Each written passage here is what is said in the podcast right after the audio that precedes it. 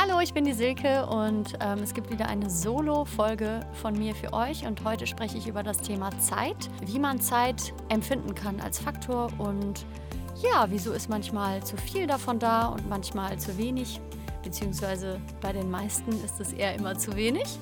Und ich möchte einfach ein bisschen was dazu erzählen und auch einfach ein paar Tipps geben, die für mich wunderbar funktioniert haben, weil ich habe da wirklich eine krasse Veränderung durchgemacht und komme da heutzutage sehr gut mit zurecht.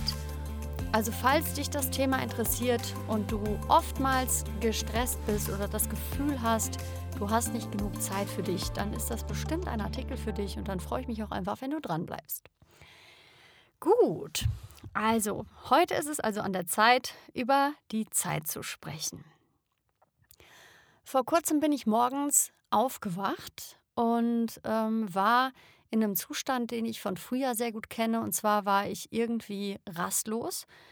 Ich hatte an dem Tag relativ viel Zeit für mich und meine Projekte. Genau, und mir ist was aufgefallen. und zwar ist es mir aufgefallen, weil ich dann trotz der Bocklosigkeit meine Morgenroutine gemacht habe. Das heißt, ich habe meditiert. Ich meditiere jeden Morgen und egal, ob ich da Lust zu habe oder nicht, ich mache das, um mich auch einfach so ein bisschen auf den Tag auszurichten und zu merken, was mit mir los ist. Das kann ich auch auf jeden Fall weiterempfehlen, weil das halt natürlich eine Tagesform gibt und du bist nicht jeden Tag gleich gut drauf und hast nicht jeden Tag gleich viel Energie. Und vor allem bei uns Frauen, wir haben ja auch noch unseren Monatszyklus, da ist es nochmal wirklich unterschiedlicher, wenn man aufwacht. Und ja, an diesem Morgen hatte ich das wieder ganz extrem. Und von früher war das so ein Dauerzustand. Und falls du das irgendwie kennen solltest, dass du irgendwie aufwachst und schon Druck hast, ähm, vielleicht sogar an dem Tag gar nicht so viele Aufgaben zu erledigen hast, so die dir bewusst sind, aber du hast so unterschwelligen Druck. Woher kommt das eigentlich? Ähm, in einem kreativen Beruf oder freiberuflich tätig zu sein, bedeutet ja noch mehr als bei anderen Menschen, ähm, eine Zeiteinteilung zu haben, irgendwie zu gucken, dass die Projekte funktionieren, dass man im Blick hat, wann ist eine Deadline, wann muss ich welche Unterlagen wo abgeben, wo muss ich vielleicht einfach Zeit frei halten für mich und halt das Ganze, was normalerweise der Arbeitgeber vorgibt, muss man sich natürlich irgendwie selber bauen. Und da fängt bei einigen dann schon die Schwierigkeit an, weil da schnell von außen natürlich reingegrätscht werden kann. Es sei denn, man ist sehr gut da drin, dann herzlichen Glückwunsch. Ähm, es kann aber trotzdem passieren, dass man zu wenig Zeit für Pausen einplant, dass man nicht so richtig im Griff hat, wie lange dauert eigentlich eine Aufgabe, wie lange habe ich dafür wirklich nötig.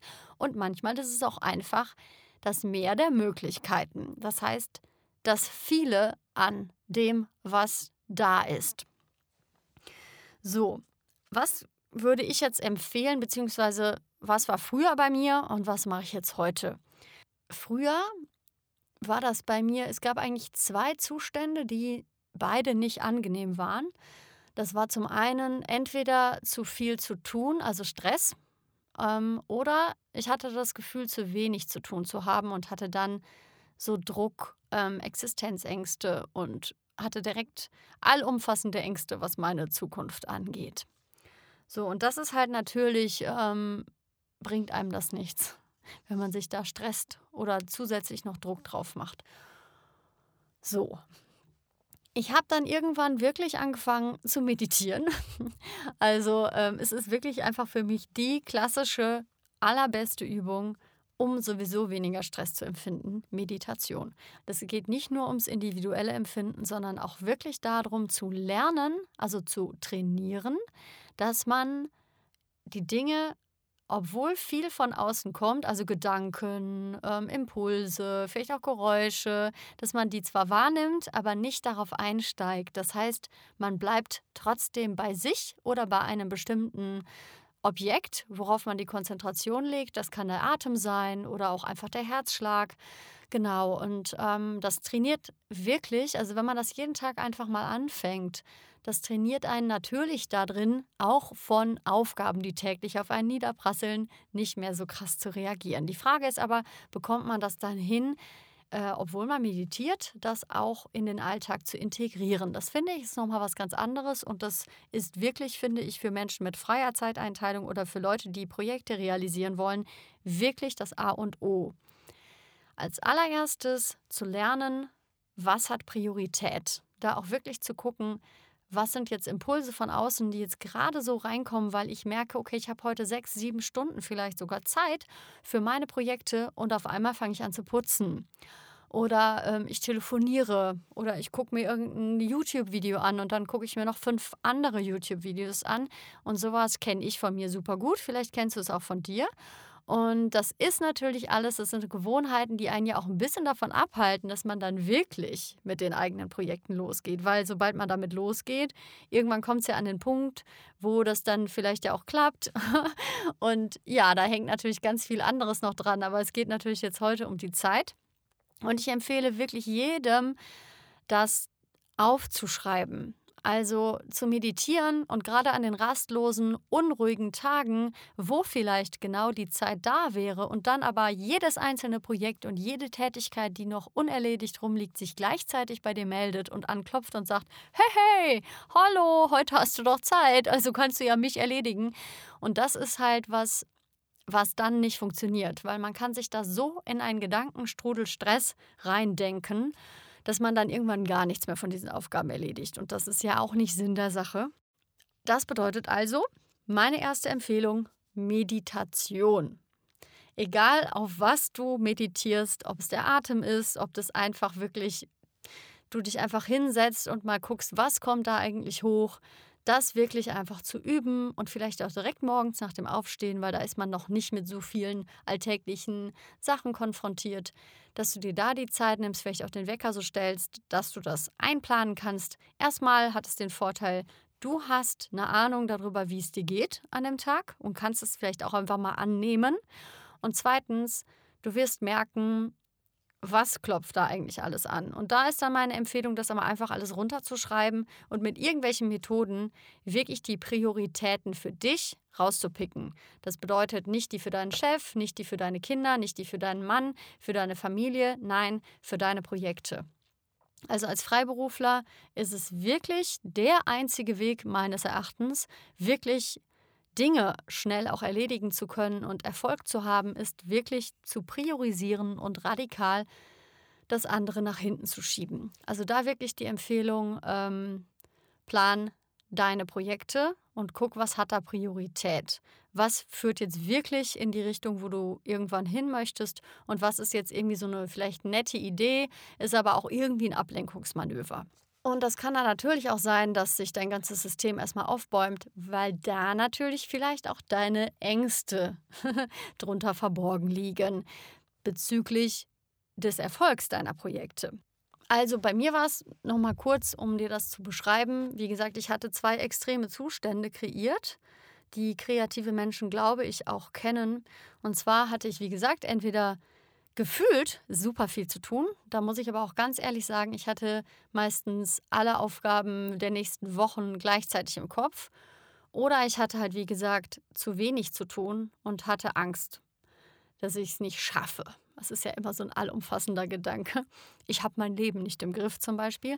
Und das kann ich jetzt so sagen, aber früher war das wirklich ein Drama. Also ich hatte eigentlich immer Stress, immer Druck. Das Einzige, was bei mir so richtig gut geholfen hat, war das wirklich mal auszuformulieren, was ich eigentlich wann zu tun habe und mir eine Liste zu machen und dann einfach ganz klar zu gucken, okay, das schaffe ich dann und das schaffe ich da und habe ich überhaupt Zeit für Pausen. Dass man da wirklich einfach ähm, mal eine Planung sich aussucht die zu einem passt. Und ja, manche Hassen es zu planen, weil sie irgendwie dann das Gefühl bekommen, sie würden nicht mehr frei sein.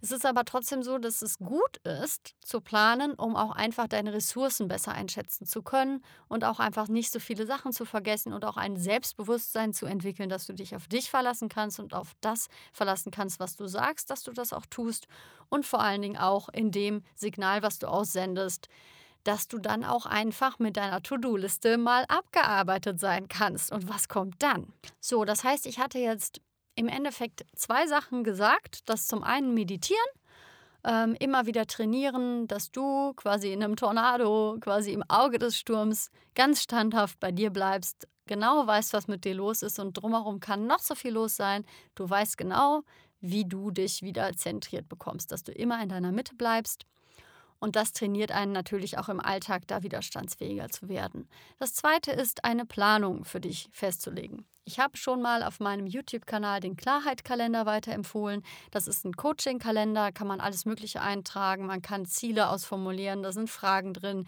Es ist halt sehr so ein Coaching-Kalender, wo man quasi jederzeit mit anfangen kann und ein festes Wochen- äh, so einen festen Wochenrhythmus drin hat und dann jeden Monat halt kontrolliert, was habe ich gemacht, was lief gut, was lief nicht gut und so weiter und so fort.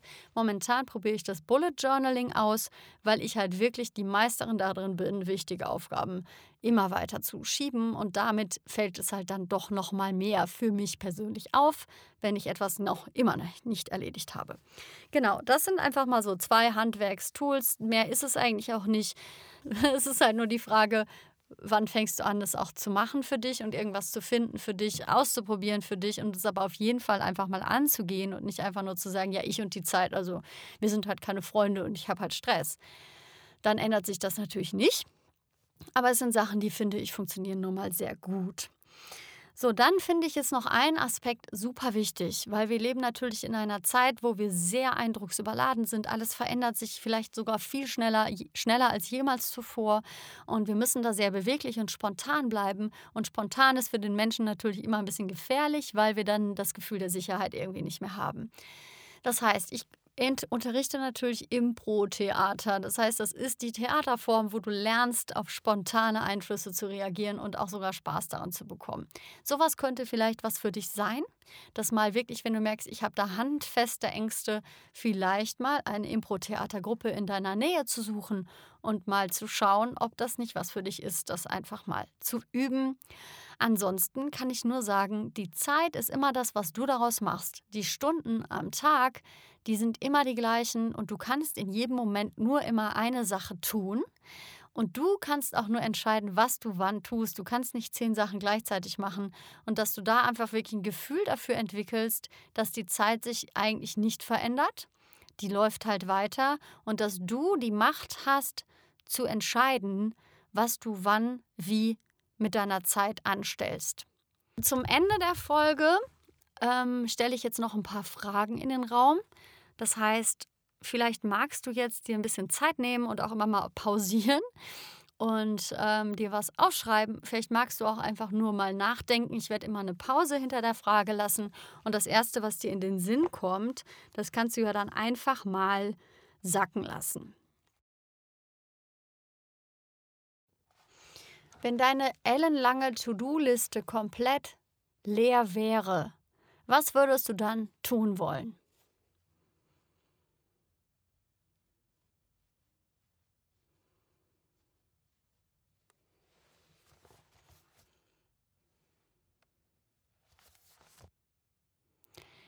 Wenn dein ganzes Leben auf Reset gedrückt werden könnte und es egal ist, welchen Beruf du erlernt hast, was du bis jetzt gemacht hast, was in deinem Lebenslauf drin steht, da wäre ein leeres Blatt Papier. Was würdest du dann am liebsten darauf schreiben über dich?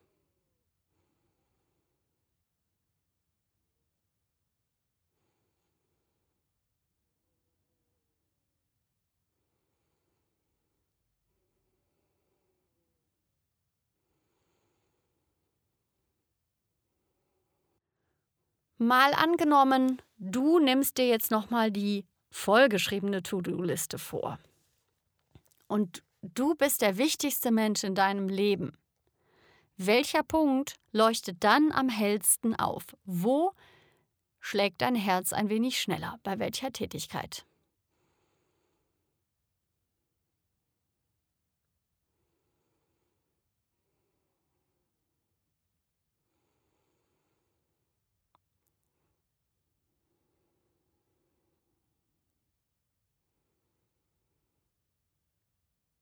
Und als letzten Punkt die Frage, die allumfassende Frage, wenn es jetzt der letzte Tag deines Lebens wäre, mit wem würdest du den Tag gerne verbringen? Und was wäre eine Tätigkeit, die du dann noch einmal gerne machen wollen würdest? Was würdest du tun?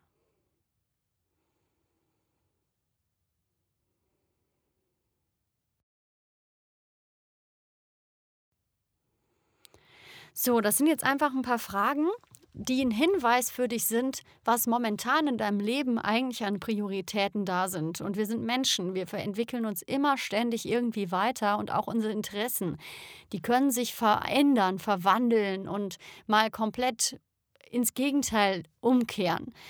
Für mich ist es total wichtig, sich immer wieder jeden Tag aufs Neue zu fragen, ob das eigentlich noch genau das ist, was wir jetzt gerade wollen. Vielleicht ist das noch ein alter Traum, den wir leben. Vielleicht passt das gar nicht mehr so richtig. Vielleicht laufen wir immer noch in einem Schuh rum, der einfach drückt.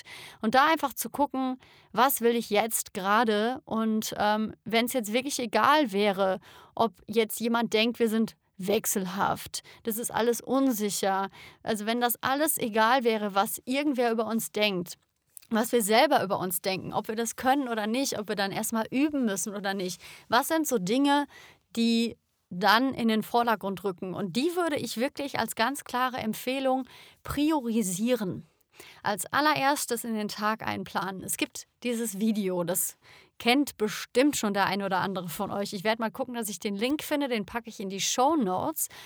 In letzter Essenz, die ganzen Tipps und Hinweise, die in jedem einzelnen Selbsthilfebuch, in jedem Zeitmanagementbuch, in jedem Buch drinsteht, in jedem Seminar weitergegeben wird, das sind eigentlich in der Essenz ganz wenige elementar wichtige Dinge, nur die Umsetzung im Alltag fällt uns unglaublich schwer, weil da ein Rattenschwanz an Emotionen dranhängt, an Ängsten, an Verboten. Das tut man nicht, sowas darfst du nicht tun, sowas kannst du nicht. Also diese ganzen inneren Dialoge stehen uns da einfach im Weg.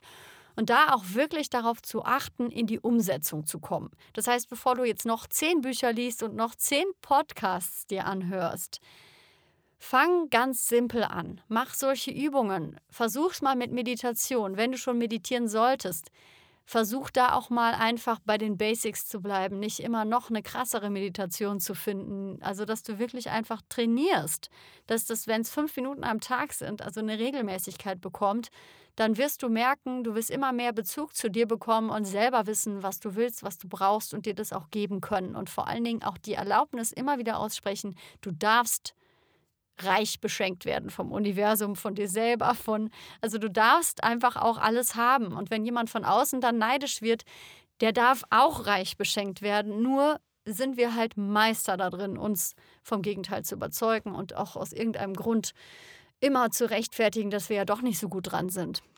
Nein, Quatsch komplett damit aufhören und das einfach jeden Tag zu trainieren. Und wenn dann da ein halbes Jahr die wichtigste Aufgabe in deinem Bullet Journal, in deinem Kalender oder in deiner To-Do-Liste immer weiter nach hinten geschoben wird und du sie einfach irgendwie nicht machst, dann ist die halt ein halbes Jahr auf der To-Do-Liste, weil du irgendwelche Ängste hast, weil irgendetwas dich abhält. Ja gut, aber dann hör nicht auf, diesen wichtigsten Punkt auch einzuplanen und weiter dran zu bleiben, bis du ihn dann wirklich erledigt hast.